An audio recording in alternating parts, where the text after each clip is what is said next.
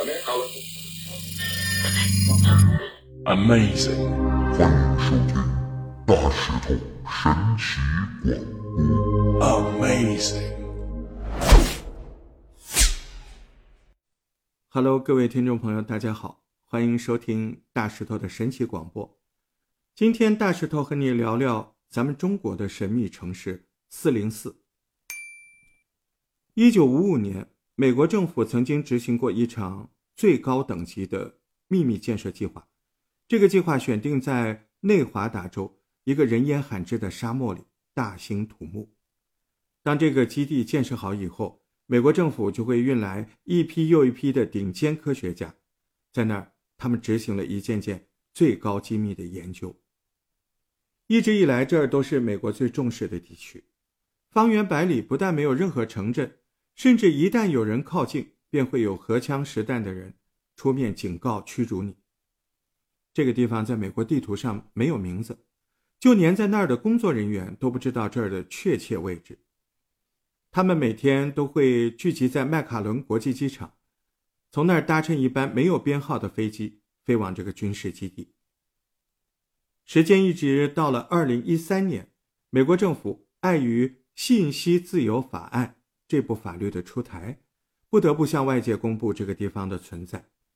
人们这才发现。原来美国政府还有这么一个秘密基地，这就是大名鼎鼎的五十一区，几乎所有爱好外星人的朋友都一定知道的名字。然而，却很少有人知道，就在美国的五十一区成立的同一时间，地球的另一边一处沙漠上，也悄悄地建立了一个不亚于五十一区的神秘基地。在过去很长的一段时间里。这里发生了许多不为人知，但是却惊心动魄的故事。它好比是咱们中国的五十一区，一个代号叫做四零四的城市。老规矩，今天的故事开始之前，请大家动动小手，按下大石头的关注按钮，并开启免费订阅，才不会错过任何大石头的神奇广播。欢迎收听。大石头神奇广播。现在，我们就把时间推回到几十年前的那一天。那是一处荒凉至极的沙漠，一名男子正在拼命的狂奔着，他身上沾有大量的血迹，但这并不是他的血。就在刚刚，他与别人发生了争执，情绪失控之下，他失手杀害了一名老人。他不是故意的。但一切还是发生了。他意识到了自己犯下了不可弥补的错误，虽然刚刚真的是一场意外，但他不会想到，就这么轻轻的一推，老人的头就刚好撞上一旁尖锐的物体，当场就死亡。也许在别的地方，他这种行为会被判作过失致死，在这儿不一样，他此刻身处在一个不允许犯错的地方。在这里，一旦你犯下错误，几乎不用两天就会立刻被判刑关押；而如果是像杀人这样的大事，不管是否有意为之，在找到犯人的那一刻，你立刻就会被带往刑场处以极刑。如果你试图逃出禁区，社区的警报器就会立刻响起，很快，一群训练有素的特种兵就会将你团团包围。然后不出所料，枪声响起，一切又归于平静。以上的这些描述来自于一个叫做李阳的年轻人的口中。他说：“你们刚刚听到的事情是他初中时期最好的朋友，他们曾经像普通地方的孩子一样，白天在路上玩泥巴，晚上烤马铃薯，有时候还会偷喝大人的啤酒，喝醉了就躺在地上数星星。”不过，他们和其他孩子不同的是，他们一直以为他们的这个世界只有四平方公里那么大。这一切要从一九五八年的那天开始说起。一九五八年，中国各地的顶尖人才纷纷接到了一项通知，这些人有的是建设公司的工程师，有的是三甲医院放射科的医生，还有的是。核武器专家。这项通知不是来自地方政府，而是直接来自中央，甚至没有写上具体的任务名称。所有接到通知的人仅仅被告知三天后，每个人可以携带一件行李到哪个地方去集合。这不是邀请，这是命令。当年李阳的爷爷就是这样来到这个四平方公里的世界。那个时候，这里还是一望无际的沙漠。在一代人的艰苦顽强的努力下，这座沙漠的荒丘忽然成为了一座可以供五万人生活的大城市。李阳的爷爷就常常自豪地说，在一九六零年那个年代，就算是咱们中国国内的一线城市，也未必。有他们居住的城市先进。虽然他们生活范围不大，但麻雀虽小，五脏俱全。那儿有一座很大的商场，里面有餐厅、理发店、服装店、精品店，甚至还有酒吧。这里是大人最爱来的地方，孩子们最喜欢去的则是公园。那里摆着一架退役的战斗机，一座假山。还有一座迷你的动物园，在动物园里面有五座大型的笼子，虽然不知道是如何办到的，但是每隔一段时间，里面的动物就会自动更换。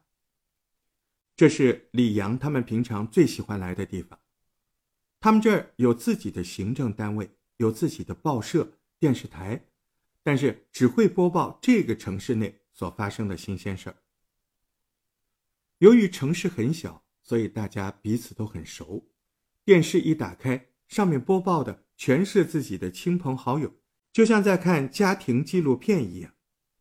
也许在现在的我们看来，这样的日子很奇怪，但对于他们来说，这是一件理所当然的事情，因为他们的爸爸，他们也是这么过来的。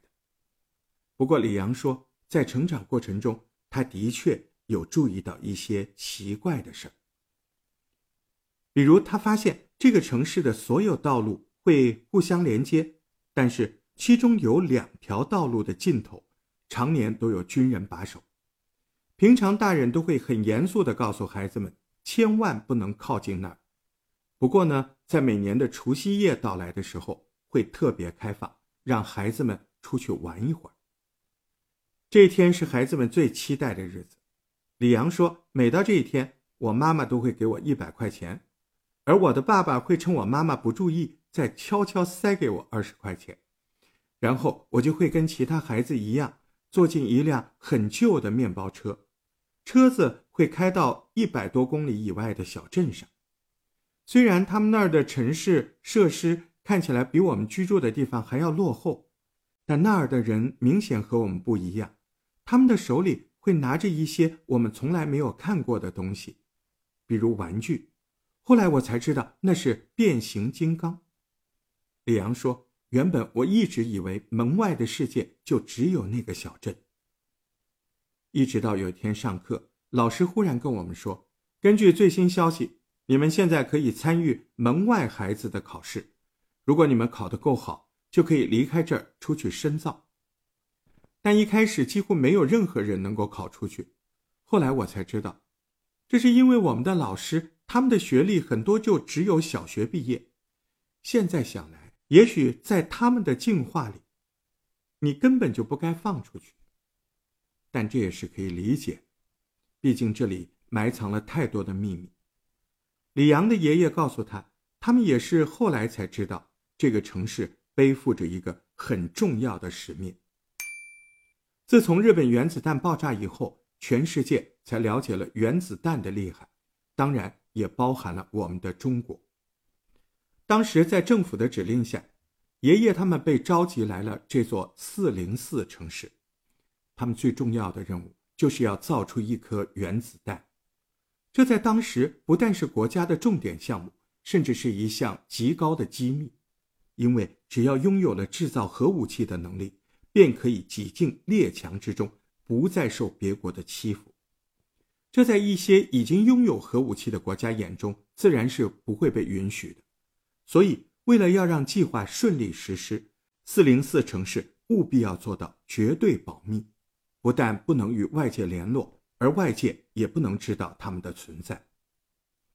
当时，咱们中国政府以举国之力排除了一切困难，建造了最高端的实验室，甚至还在四零四城市的下面建造了一座地堡，它可以抵御任何核武器的威胁。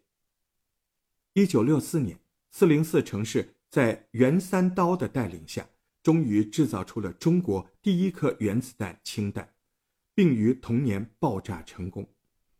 这位四零四的大功臣本名袁公朴，专攻于机械加工原子弹中的核心零件。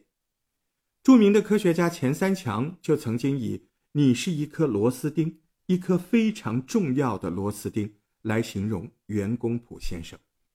上级领导甚至对他说：“任务成功与否。”宝就压在你身上，三刀听起来简单，做起来却像在针尖上跳舞。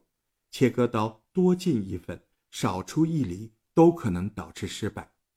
甚至对每次车削的铀成分的削片都有严格的标准，容不得一点闪失。经过两年多日日夜夜、成千上万次的实验以及准备，年轻的袁公朴。顶住了压力，完美的完成了原子弹核心部件的最后关键三刀，所以他被大家亲切的称为“袁三刀”。就这样，在接下来无数个日子里，四零四城市的研发人员不断制造各类防御武器，并积极的从事科技研发。原本他们以为这辈子也就这样了，直到一九九六年，国家签署了一份。全面禁止核武器试验的条约。李阳说：“从那一天，我们忽然接到了指令，暂停手边一切工作。但是我们仍是居住在四零四城市，不过我们的日子开始变得不一样了。我们多了很多机会，可以与外界联络。